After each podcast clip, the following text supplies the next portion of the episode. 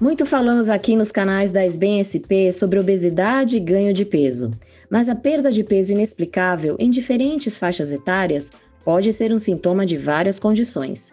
Quem vem explicar é a doutora Lorena Mato, endocrinologista pela USP e associada da SBEM SP.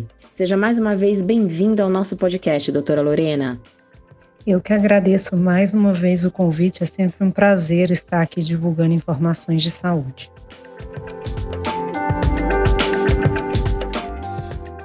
Eu queria começar nossa conversa perguntando o que pode estar por trás da perda de peso sem explicação na faixa pediátrica, ou seja, aquela criança que não teve nenhuma infecção ou nem mudou os hábitos alimentares, mas continua perdendo peso.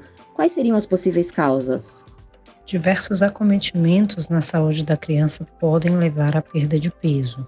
Problemas relacionados ao intestino, gastrointestinais, como, por exemplo, doença celíaca, alguma intolerância alimentar, mais importante, infecções intestinais, até mesmo parasitárias ou doenças inflamatórias intestinais também, malformações, enfim, podem levar à perda de peso na criança. Também problemas endocrinológicos, basicamente relacionados à tireoide e disfunção da glicemia. Distúrbios alimentares ganhando maior importância, principalmente na faixa etária mais púbere, é, adolescente, que seriam anorexia ou bulimia, né, mas também pode acontecer em crianças, mas com uma frequência mais baixa. Também problemas psicológicos e emocionais, grande ansiedade, estresse, privação psíquica, privação de sono pode alterar o apetite da criança, levando à alteração do peso. Infecções crônicas, condições cardíacas podem aumentar a demanda metabólica, e até mesmo, eventualmente, alterações oral, na, orais na cavidade oral, anatômica, que façam com que a criança tenha dificuldade de se alimentar, podem levar à perda de peso. O que é importante ser dito é que a criança sempre está ganhando, vai estar ganhando peso, porque como ela está crescendo, ela pode até ter períodos de estabilização do peso.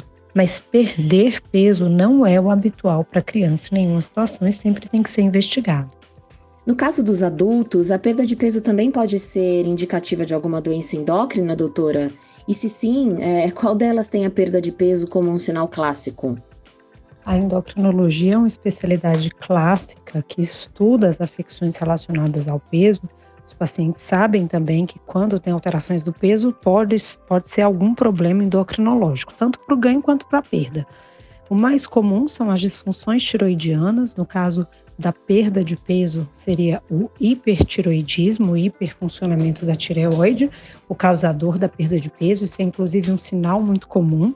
E também alterações relacionadas ao diabetes quando está descompensado. O diabetes descompensado leva a uma importante perda de peso e algumas situações um pouco menos comuns, como por exemplo a insuficiência adrenal, também pode levar a um emagrecimento.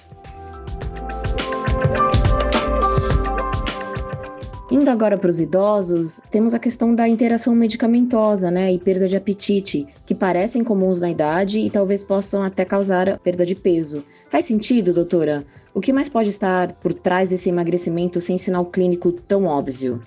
Dentre os idosos, é, a questão da perda de peso ganha uma amplitude maior de possibilidades. É claro que as disfunções endocrinológicas também podem estar presentes, intestinais, como citamos na criança, questões também psíquicas podem estar presentes. No idoso, é, a questão da depressão muitas vezes se manifesta não de uma forma clássica, como nos jovens, com tristeza, mas eventualmente com a perda de apetite, uma anedonia, uma perda do prazer, é, algo, sintomas mais discretos.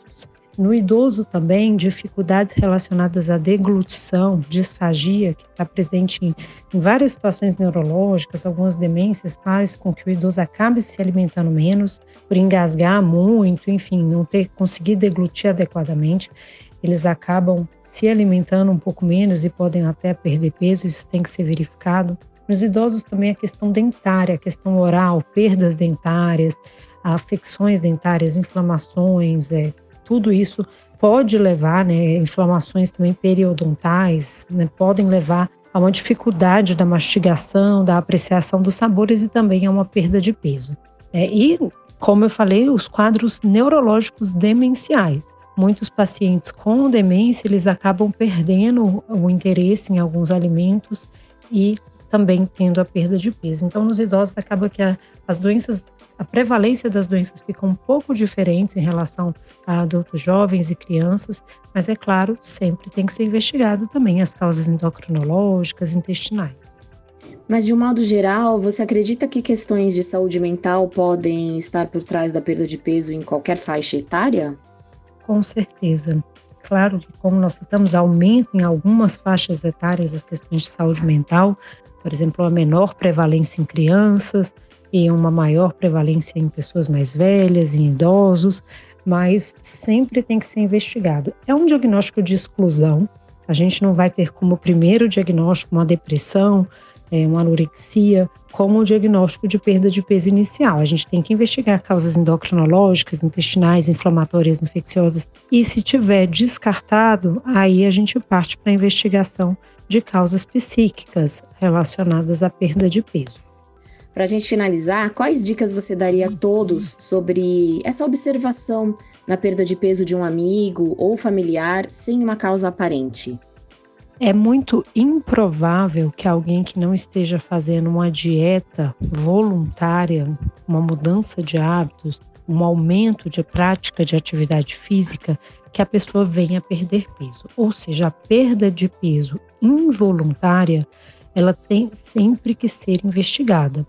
Né? Se a pessoa não está fazendo um programa de emagrecimento ou mesmo que não esteja num programa de emagrecimento, que não tenha mudado hábitos alimentares significativamente ou hábitos de atividade física, né, comece a fazer uma atividade física com bastante gasto calórico, se isso não aconteceu e a pessoa começa a perder peso em qualquer faixa etária, ganhando uma maior importância ainda na infância, porque na infância, como a criança está crescendo, aí você não espera mesmo que ela perca peso, só ganhe né, no passar dos anos, assim como ganha estatura, tem que ser investigado. Então, toda perda de peso não intencional, que a pessoa não buscou que essa perda de peso acontecesse, tem que ser investigada. Né? E a investigação passa também pela investigação endocrinológica, claro, dentre outras doenças. Ótimas explicações, doutora. Muito obrigada por sua participação no nosso podcast. Eu que agradeço e até os próximos.